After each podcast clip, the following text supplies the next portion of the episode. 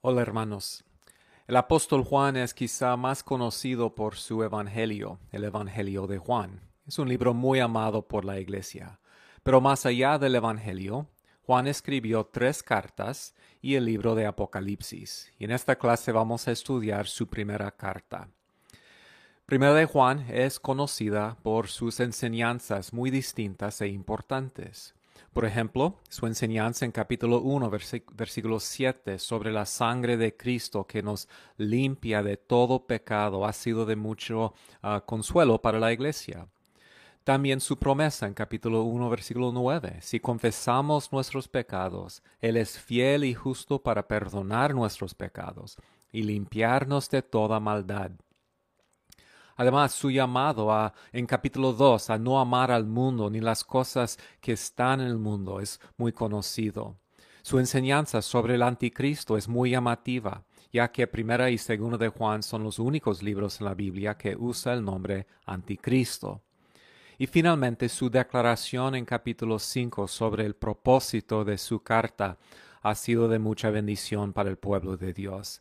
Estas cosas les he escrito a ustedes que creen en el nombre del Hijo de Dios para que sepan que tienen vida eterna. Entonces vamos a estudiar esta bella carta del apóstol Juan, primera de Juan. Comenzando con introducción, podemos primero hablar de la autoría del libro. ¿Quién escribió la carta? Bueno, técnicamente la carta es anónimo este, el autor no se identifica. Pero el testimonio unánime de la iglesia primitiva fue que el apóstol Juan era el autor. Y más allá del testimonio de la iglesia primitiva, tenemos otra evidencia. Una importante es la similitud con el Evangelio de Juan.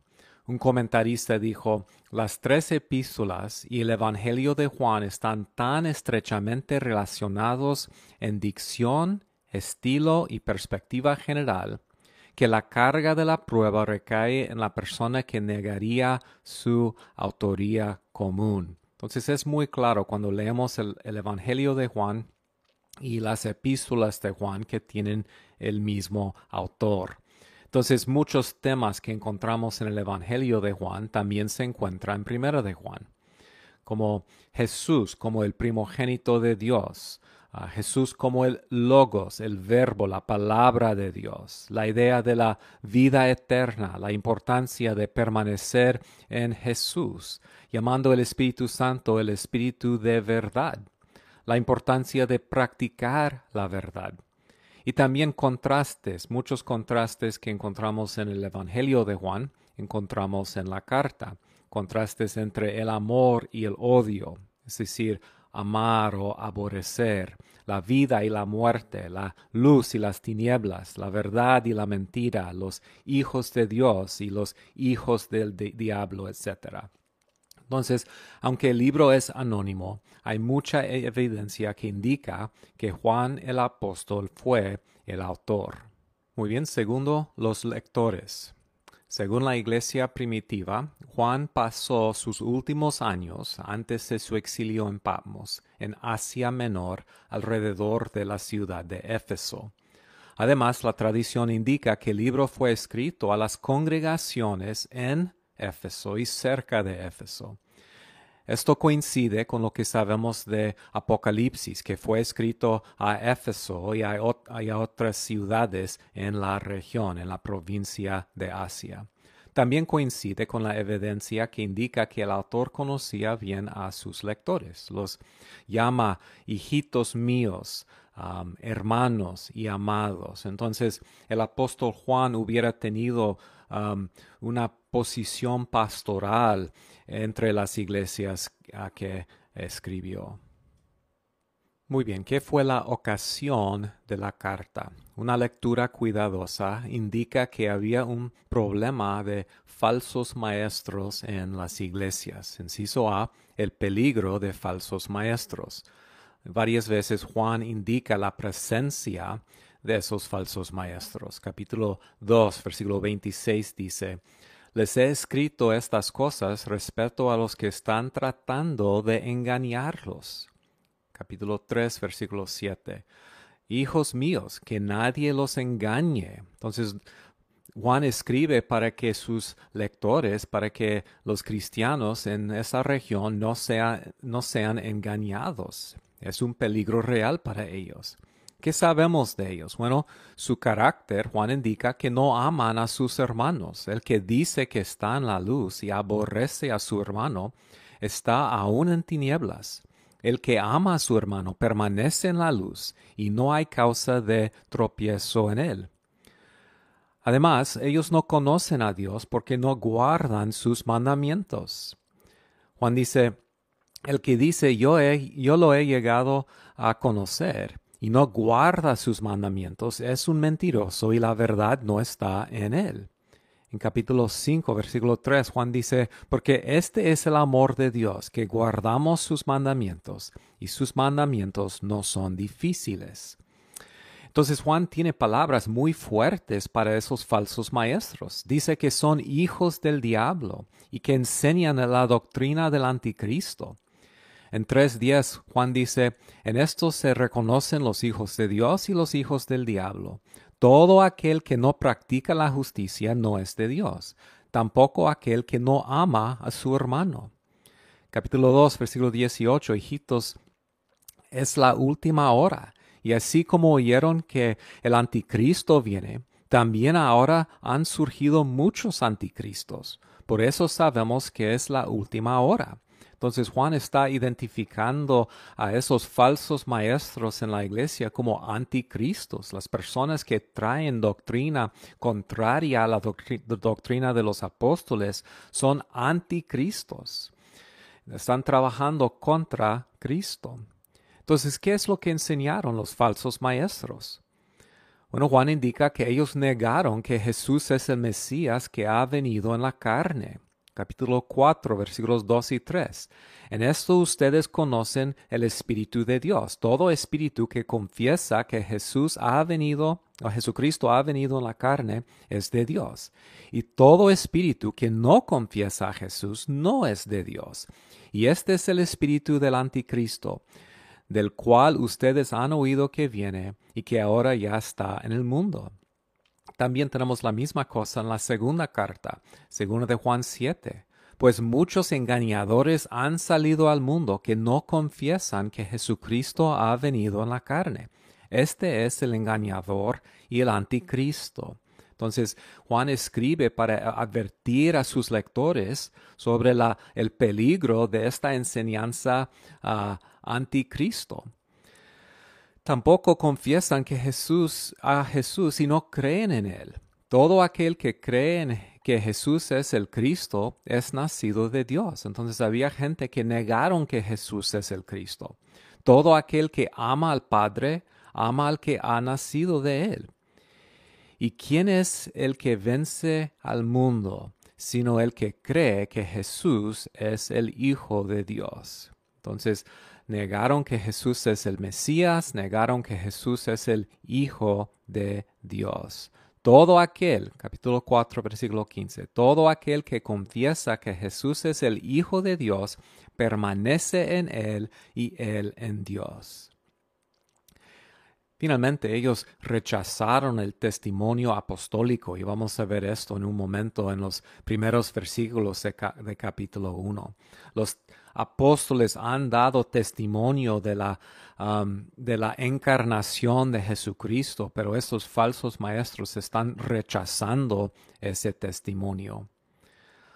Otro punto importante cuando hablamos de la ocasión es que parece que varios de esas personas han salido de la iglesia.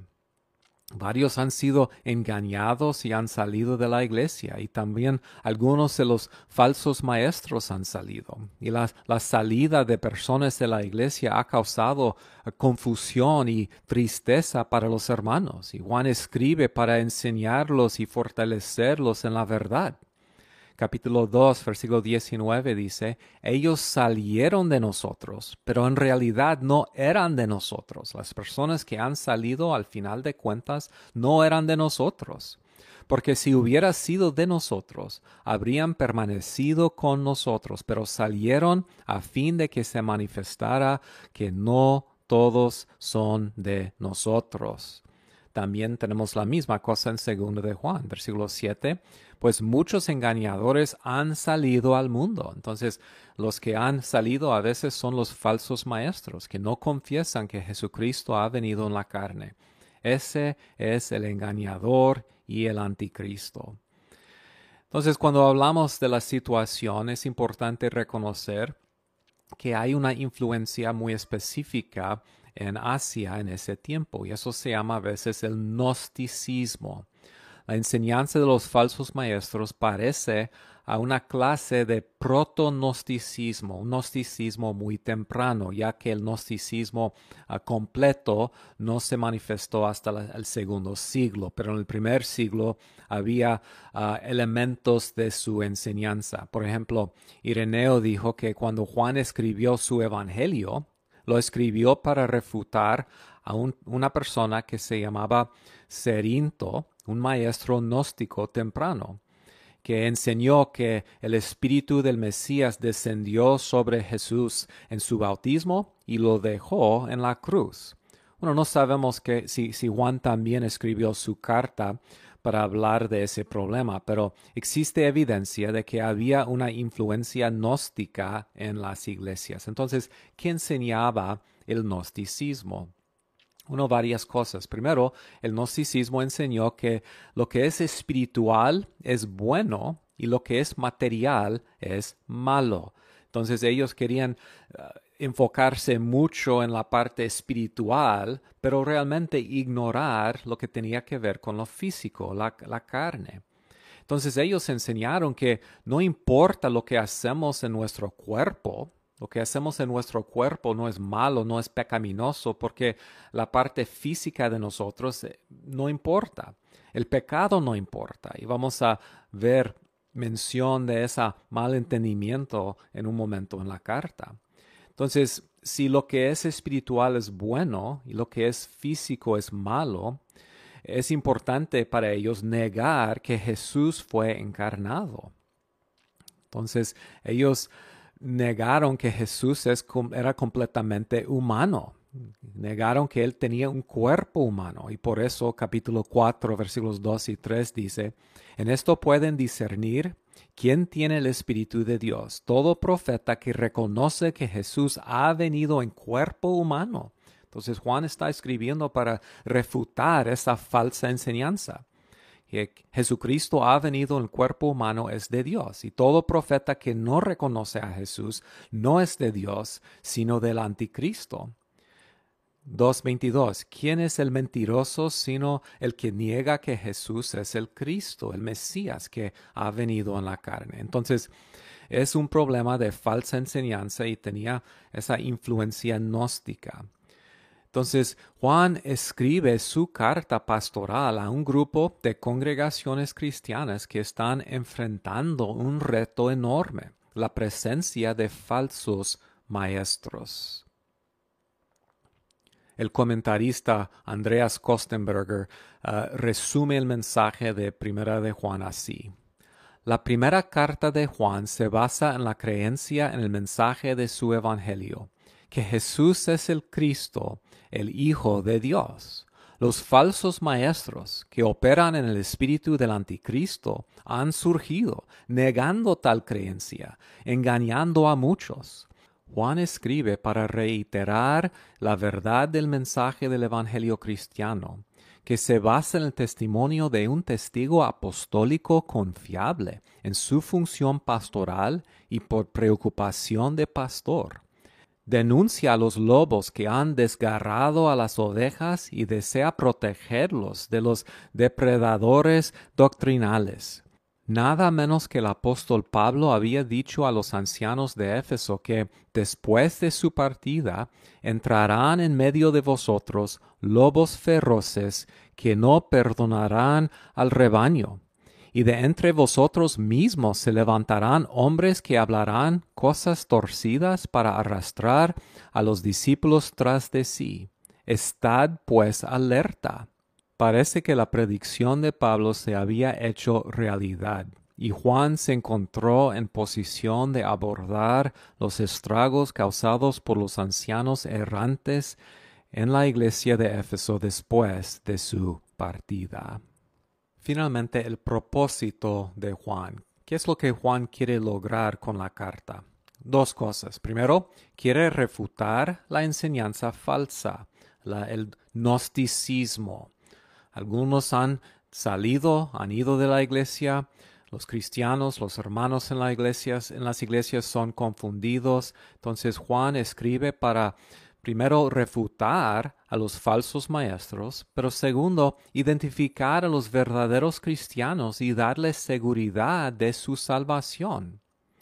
¿Cómo podemos identificar a un verdadero creyente? ¿Cómo podemos identificar a los verdaderos hijos de Dios? Si hay personas en la iglesia, en las iglesias que se dicen ser cristianos, pero realmente no lo son. Entonces Juan escribe para identificar a los cristianos verdaderos. Les escribo estas cosas a ustedes que creen en el nombre del Hijo de Dios para que sepan que tienen vida eterna. Capítulo 1, versículos 3 y 4. Les anunciamos lo que hemos visto y oído para que también ustedes tengan comunión con nosotros. Juan quiere que sus lectores puedan identificarse con él y con los otros apóstoles. Y nuestra comunión es con el Padre y con su Hijo Jesucristo. Les escribimos estas cosas para que nuestra alegría sea completa. Entonces, si algunos que dicen que son cristianos están regresando al mundo, ¿cómo podemos identificar a los que realmente tienen la vida eterna? Por eso Juan escribe su carta. ¿Cómo podemos saber que tenemos vida eterna? Muy bien, ahora vamos a enfocarnos en el mensaje de primera de Juan. ¿Qué es lo que Juan está comunicando en esta carta? ¿Cómo va a responder a la enseñanza falsa y cómo va a animar al pueblo de Dios? Bueno, primero, número uno, la base de la salvación, la obra de Cristo. Juan escribe para dar a las iglesias una clara explicación del mensaje del Evangelio. El mejor antídoto para la falsa enseñanza es la verdad. Entonces, primera de Juan enfatiza mucho el mensaje del Evangelio. Pasajes importantes como ah, capítulo 2, versículos 1 y 2. Mis queridos hijos, les escribo estas cosas para que no pequen. Si alguno peca, tenemos ante el Padre a un intercesor, a Jesucristo el justo él es el sacrificio por el perdón de nuestros pecados, y no solo por nuestros pecados, sino por los de todo el mundo. Capítulo 2, versículos 1 y 2. Mis queridos hijos, les escribo estas cosas para que no pequen. Pero si alguno peca, tenemos ante el Padre a un intercesor, a Jesucristo el justo él es el sacrificio por el perdón de nuestros pecados, y no solo por los nuestros, sino por los de todo el mundo. Capítulo 3, versículo 5. Pero ustedes saben que Jesucristo se manifestó para quitar nuestros pecados, y Él no tiene pecado. Capítulo 4, versículos 9 y 10. Así manifestó Dios su amor entre nosotros en que envió a su Hijo unigénito al mundo para que vivamos por medio de él. En esto consiste el amor, no en que nosotros hayamos amado a Dios, sino en que Él nos amó y envió a su Hijo para que fuera ofrecido como sacrificio por el perdón de nuestros pecados. Entonces en primera de Juan tenemos muchas expresiones del Evangelio como estas. Entonces, si Juan va a aclarar lo que es un cristiano verdadero, será necesario articular el Evangelio claramente. Además, en este libro, Juan va a explicar lo que son pruebas o, evidencias de la salvación verdadera. Pero será importante que sus lectores entiendan que estas pruebas no salvan. Es el Evangelio y la obra de Jesucristo en la cruz que nos salva. Otro énfasis que Juan tiene en este libro es el papel del Espíritu Santo en la vida del creyente. Como lo hace Pablo en sus cartas, Juan también explica que el Espíritu Santo confirma de una manera subjetiva um, y testifica a nuestra identidad como hijos de Dios. Entonces, número dos, tenemos el testimonio de la salvación, el Espíritu Santo en nosotros. Capítulo 3, versículo 24. El que obedece sus mandamientos permanece en Dios y Dios en él. ¿Cómo sabemos que Él permanece en nosotros? Por el Espíritu que nos dio. Entonces, una parte del papel del, del, Espíritu Santo en nosotros es dar testimonio a nosotros de quiénes somos como hijos de Dios. ¿Cómo sabemos que permanecemos en Él y que Él permanece en nosotros? Porque nos ha dado de su Espíritu. Y también, como comenté, otros pasajes en el, Nuevo Testamento, como los escritos de Pablo, enfatiza eso. Por ejemplo, Gálatas 4:6. Ustedes ya son hijos. Dios ha enviado a nuestros corazones el espíritu de su Hijo que clama, Abba, Padre.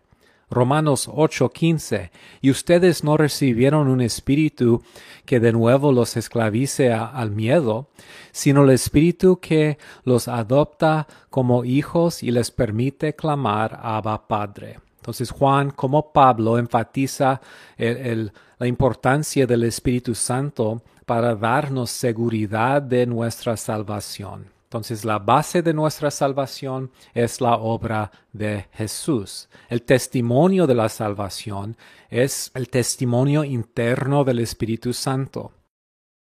Y punto tres, la prueba de la salvación, las evidencias.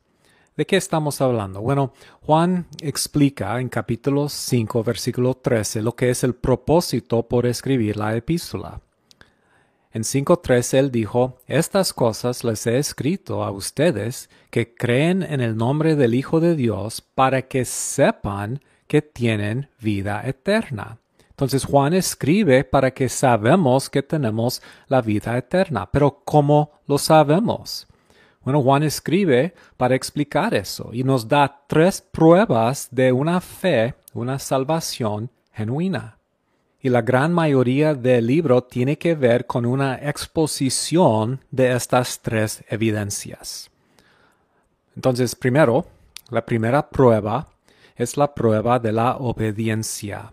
Entonces Juan dice, ¿cómo podemos saber que somos salvos? Y una respuesta es porque somos obedientes. Una persona realmente transformada por el Evangelio manifestará esta evidencia, la obediencia capítulo 1, versículos 5 al 7. Este es el mensaje que hemos oído de Él y que les anunciamos. Dios es luz, y en Él no hay ninguna oscuridad. Si afirmamos que tenemos comunión con Él, pero vivimos en la oscuridad, mentimos y no ponemos en práctica la verdad. Entonces para Juan es muy importante que pongamos en práctica la verdad. Pero si vivimos en la luz, así como Él está en la luz, tenemos comunión unos con otros y la sangre de su Hijo Jesucristo nos limpia de todo pecado. Entonces, ¿cómo sabemos que somos salvos? ¿Cómo sabemos que tenemos comunión con Él? Bueno, va a haber una evidencia. Y eso es nuestra obediencia a la palabra de Dios. Los verdaderos creyentes practican la verdad y viven en la luz capítulo 2, versículos 3 al 6. ¿Cómo sabemos que hemos llegado a conocer a Dios? Otra vez, presentándonos con esta pregunta. Si obedecemos sus mandamientos, esta es la prueba, la, la obediencia. El que afirma lo conozco, pero no obedece sus mandamientos, es un mentiroso y no tiene la verdad. En cambio, el amor de Dios se manifiesta plenamente en la vida del que obedece su palabra. De este modo sabemos que estamos unidos a Él. El que afirma que permanece en Él debe vivir como Él vivió. Otra vez, los verdaderos creyentes obedecen los mandamientos de Dios. Capítulo 3, versículos 4 al 7. Todo el que comete el pecado quebranta la ley. De hecho, el pecado es transgresión de la ley. Pero ustedes saben que Jesucristo se manifestó para quitar nuestros pecados, y él no tiene pecado. Todo el que permanece en él no practica el pecado. Todo el que practica el pecado no lo ha visto ni lo ha conocido. Queridos hijos, que nadie los engañe. El que practica la justicia es justo, así como Él es justo. Y aquí es importante notar que Juan está hablando no solamente de cometer eh, ciertos pecados, está hablando de alguien que practica el pecado. Aquí está hablando de alguien cuya vida está caracterizada por el pecado. Alguien que dice que conoce a Dios pero vive en el pecado, sigue viviendo en el pecado como un estilo de vida, demuestra que realmente no conoce a Dios.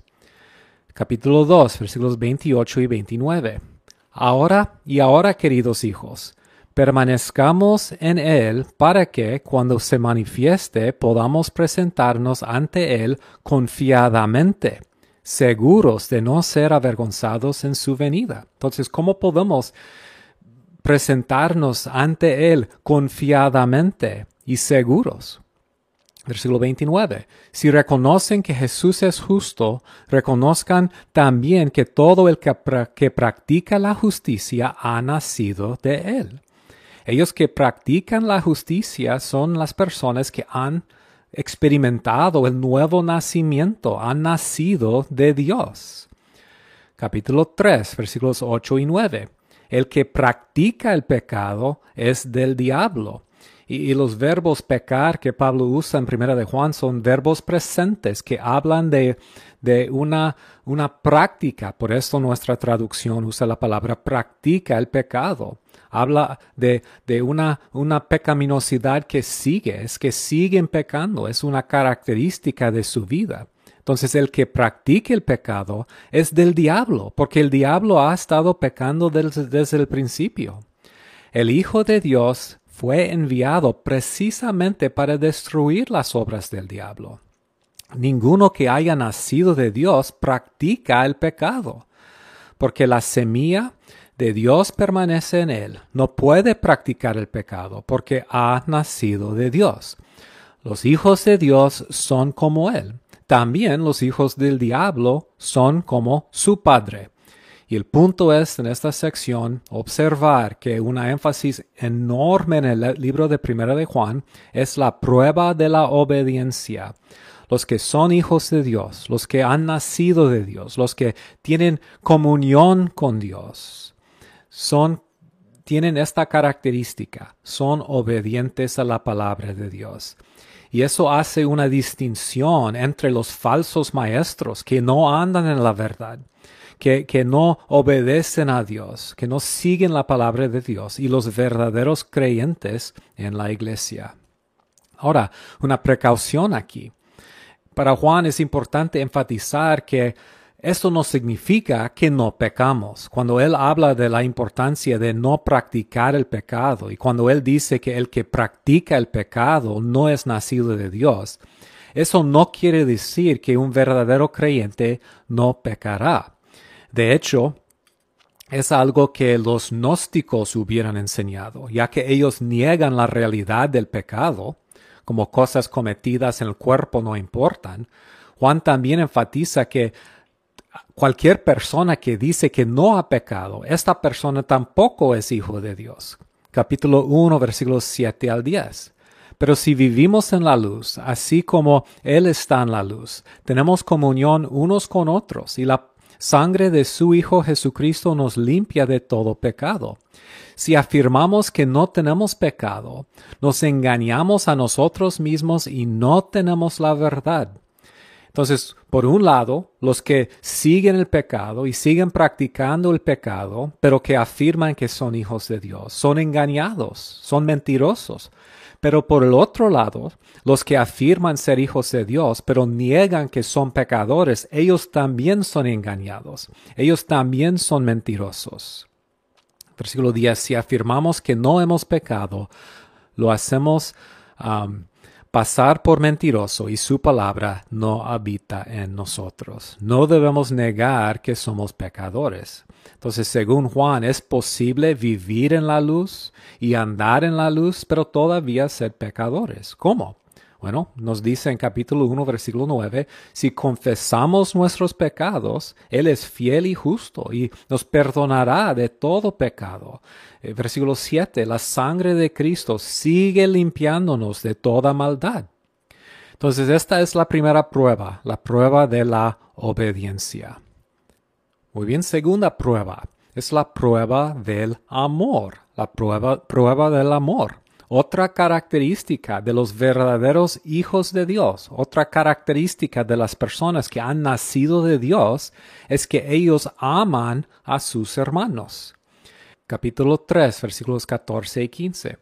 Nosotros sabemos que hemos pasado de la muerte a la vida porque amamos a nuestros hermanos. Es una evidencia de que hemos nacido de nuevo, el amor. El que no ama permanece en la muerte todavía está muerto esta persona. Todo el que odia a su hermano es un asesino, y ustedes saben que en, ningún asesino permanece la vida eterna. El amor es una señal, es una evidencia de que alguien tiene la vida eterna. Capítulo 2, versículos 9 al 11. El que afirma que está en la luz, pero odia a su hermano, todavía está en la oscuridad.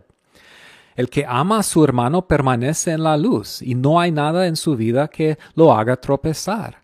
Pero el que odia a su hermano está en la oscuridad y en ella vive y no sabe a dónde va porque la oscuridad no lo deja ver. Entonces los que están en la luz aman a sus hermanos. También capítulo 3, versículos 16 al 18.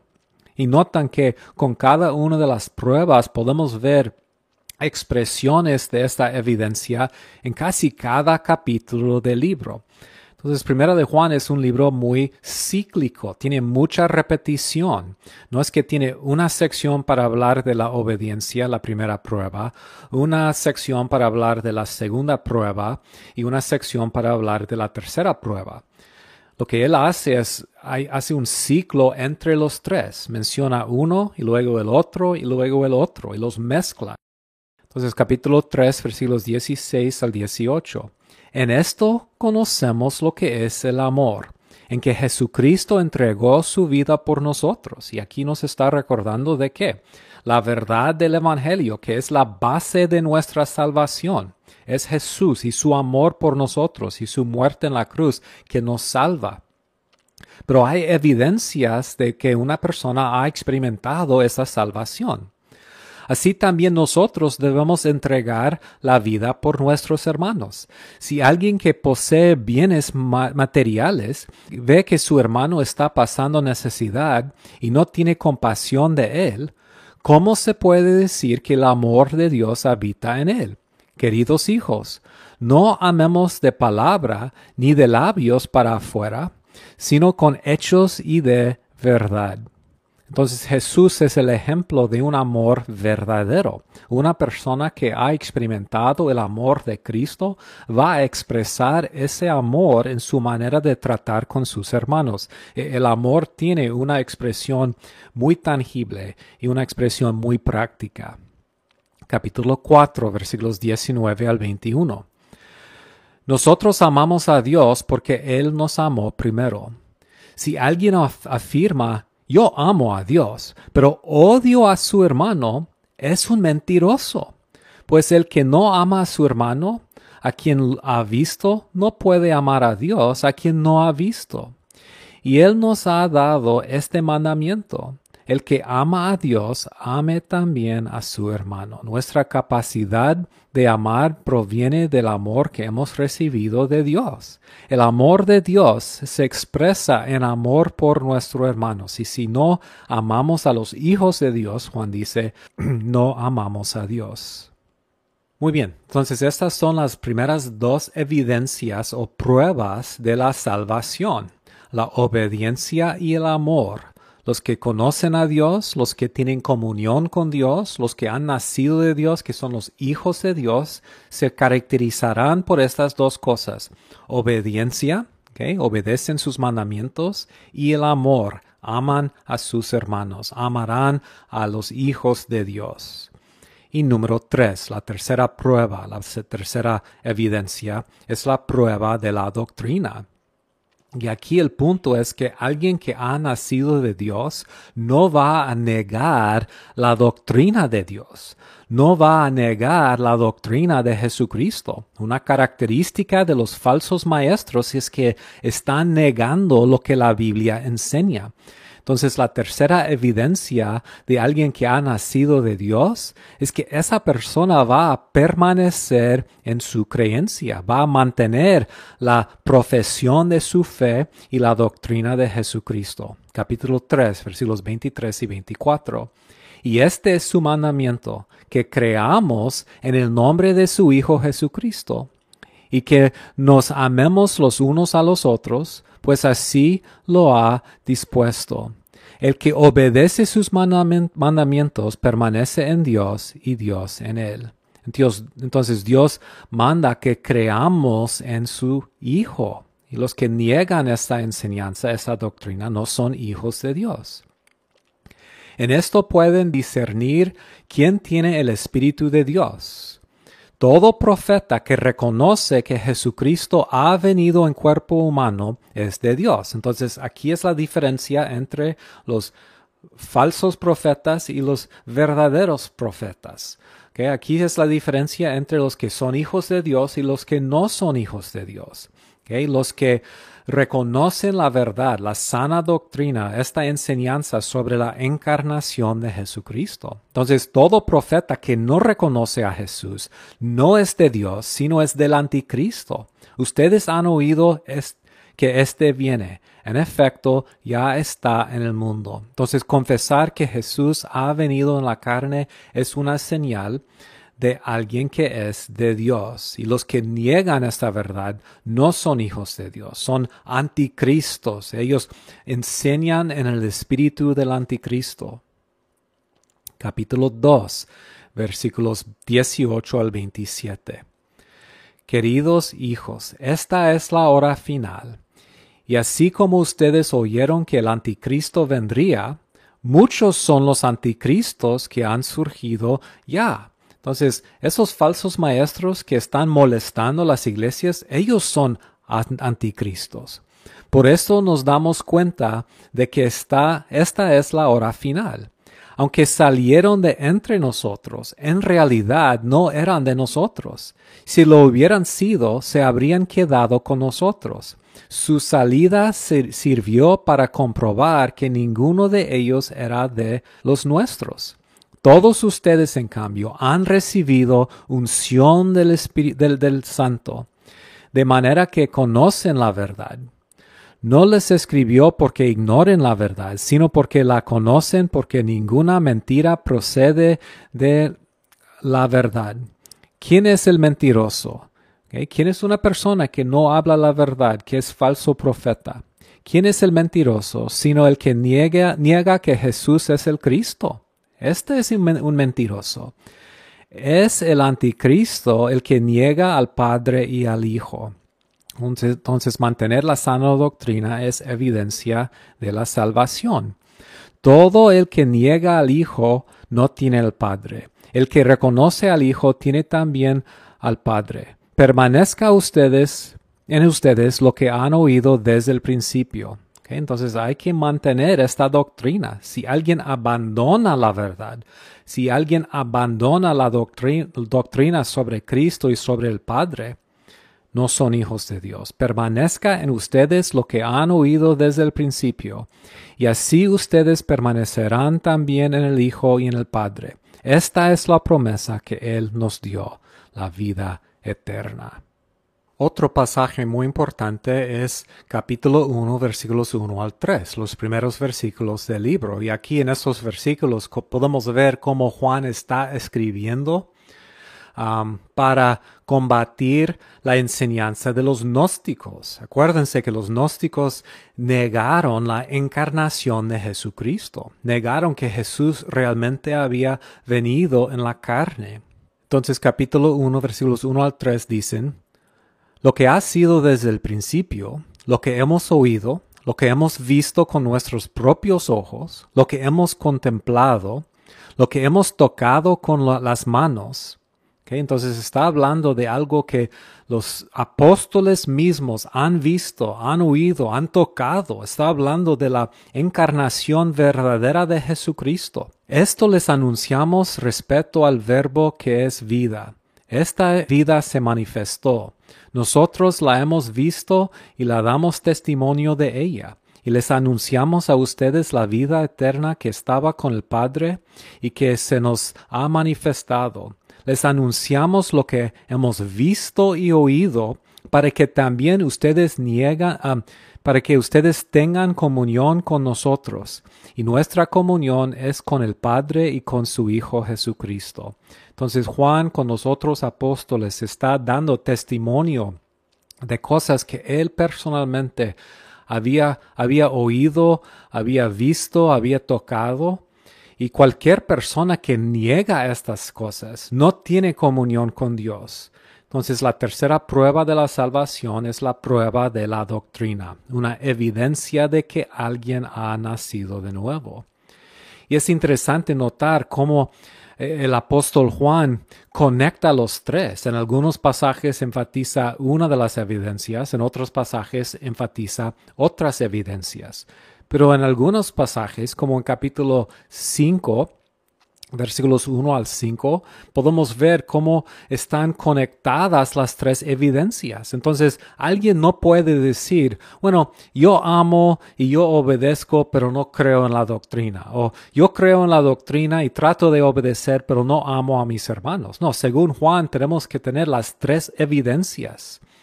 Son como una silla con tres patas, ¿verdad? Entonces, ¿qué pasa si quitamos una de las patas? Bueno, se va a caer la silla. Y eso es su punto. Mire lo que dice aquí, 5.1 al 5. Todo el que cree que Jesús es el Cristo ha nacido de Dios. Es la prueba de la creencia, la prueba de la doctrina. Y todo el que ama al Padre ama también a sus hijos. Es la prueba de qué? Del amor. Así cuando amamos a Dios, cumplimos sus mandamientos. Es la prueba de qué? De la obediencia. Sabemos que amamos a los hijos de Dios. Otra vez, la prueba del amor. En esto consiste el amor de Dios, en que obedezcamos sus mandamientos. Es la prueba de la obediencia. Y estos no son difíciles de cumplir, porque todo el que ha nacido de Dios vence al mundo. Otra vez, la prueba de la obediencia. Esta es la victoria que vence el mundo. Nuestra fe es la prueba de la sana doctrina, de creer en las verdades enseñadas por los apóstoles. ¿Quién es el que, que, vence al mundo? Sino el que cree que Jesús es el Hijo de Dios. Otra vez la prueba de la doctrina. Entonces podemos ver cómo este libro de una manera muy práctica explica cómo uno puede saber que tiene la salvación. Alguien que es nacido por Dios, primero, es alguien que ha creído en el Evangelio. Y por eso comenzamos con esto. La base de nuestra salvación es la obra de Jesucristo. Es importante saber que las tres evidencias que Juan nos da no son cosas que nos salvan. Esas cosas, la sana doctrina, la obediencia, el amor, no salva a uno. Son resultados y evidencias de que alguien ha, creído en Dios, ha nacido de Dios, ha recibido los beneficios de la obra de Jesús en su vida. También es importante reconocer que tenemos ese testimonio interno del Espíritu Santo, que Él obra en nosotros y otra vez Juan pregunta, ¿cómo sabemos que permanecemos, que Él permanece en nosotros por el Espíritu Santo que nos dio?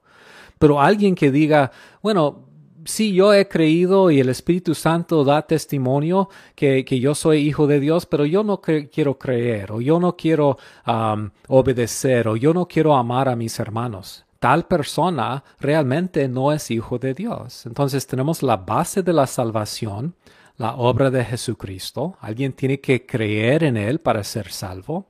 Tenemos luego la, la, el testimonio interno de la salvación, que es el Espíritu Santo que está obrando en nosotros. Pero más allá de estas dos cosas, tenemos la prueba de la salvación. Tenemos estas tres evidencias. Entonces, ¿cómo sabemos que tenemos la vida eterna? Bueno, Juan nos da estas evidencias.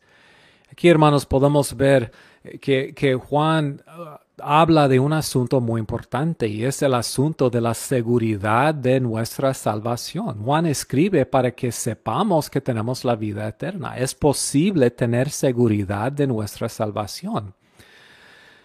Pero pastoralmente hablando, realmente tenemos dos problemas. Por un lado, tenemos a muchos que dicen que son cristianos, pero no lo son. Son personas que dicen, yo he creído en Jesucristo, uh, yo he puesto mi fe en Jesucristo, pero ellos siguen desobedeciendo. Ellos no aman a sus hermanos, o en un momento ellos dejaron de creer en la sana doctrina. Entonces la respuesta de Juan para esas personas es que pues que tomen la prueba. ¿Crees en Cristo todavía? No es la pregunta, ¿creíste un día en Jesucristo? La pregunta es, ¿sigues creyendo en Jesucristo? ¿Permaneces en esta verdad? Segunda prueba, ¿amas a tus hermanos? O sea, puedes decir que estás caracterizado por el amor.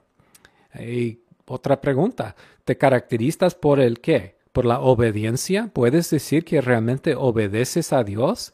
Porque si no obedeces a Dios o no amas a tus hermanos o has dejado de creer en Jesucristo, no puedes afirmar que eres hijo de Dios. Eres engañado y eres mentiroso. Entonces, el consejo pastoral de Juan es que debemos examinarnos, debemos examinar nuestra vida. La verdad es que la Biblia no ofrece ningún consuelo, no ofrece ninguna seguridad para las personas que están viviendo en el pecado persistente. Una persona que no ama a sus, sus hermanos, una persona que no obedece a Dios, una persona que no mantiene la doctrina que enseña los apóstoles, no puede decir que es hijo de Dios. Jesús también enseñó la misma verdad. Lucas 6, 43 al 45 dice, Ningún árbol bueno da fruto malo, tampoco da buen fruto el árbol malo. A cada árbol se, le reconoce por su propio, ¿qué? Su propio fruto.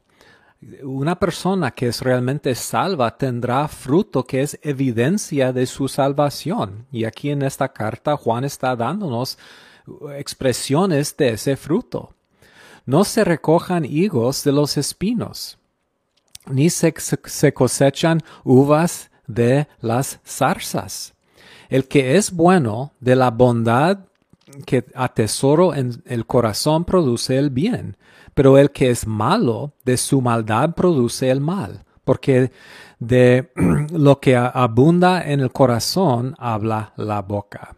Y el punto es que las personas que realmente no son hijos de Dios, aunque afirman ser hijos de Dios, van a dar evidencia de eso, evidencia que indica que realmente no son hijos. Entonces, eso es un problema. Los que dicen que no son cristianos, o, perdón, los que dicen que son cristianos, pero no lo son. Pero al otro lado tenemos otro problema. Muchos creyentes genuinos dudan su salvación, faltan seguridad de la salvación.